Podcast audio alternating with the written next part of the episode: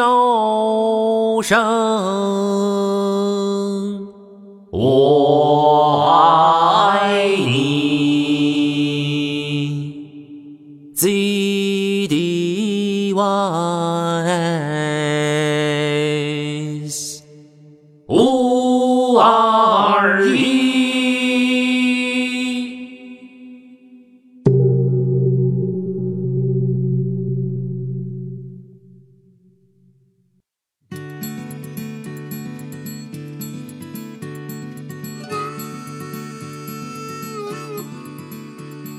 哥们儿，感谢你的那个电话。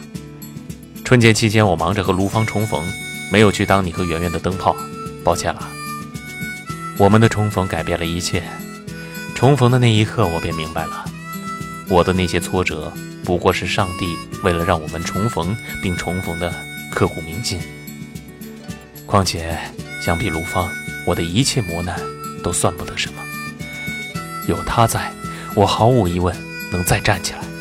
相信我，哥们儿不会轻易倒下啊！不过你得有耐心。天气转暖之前，我毕竟无所事事，于是我便写我和卢芳的故事。昨天后半夜终于写完了。哎，告诉你几句私房话。那时我轻轻推开里间的门，那里面有他芬芳的体香和孩童般的轻微鼾声。他的床头放着一件就要织完的男孩毛衣，是给小宝的。哼，嫉妒去吧你！写完的稿子发给你一份，你看看拿去发表是否合适啊？另外，圆圆给咱俩抓拍的照片我拷下来了，给你发过去。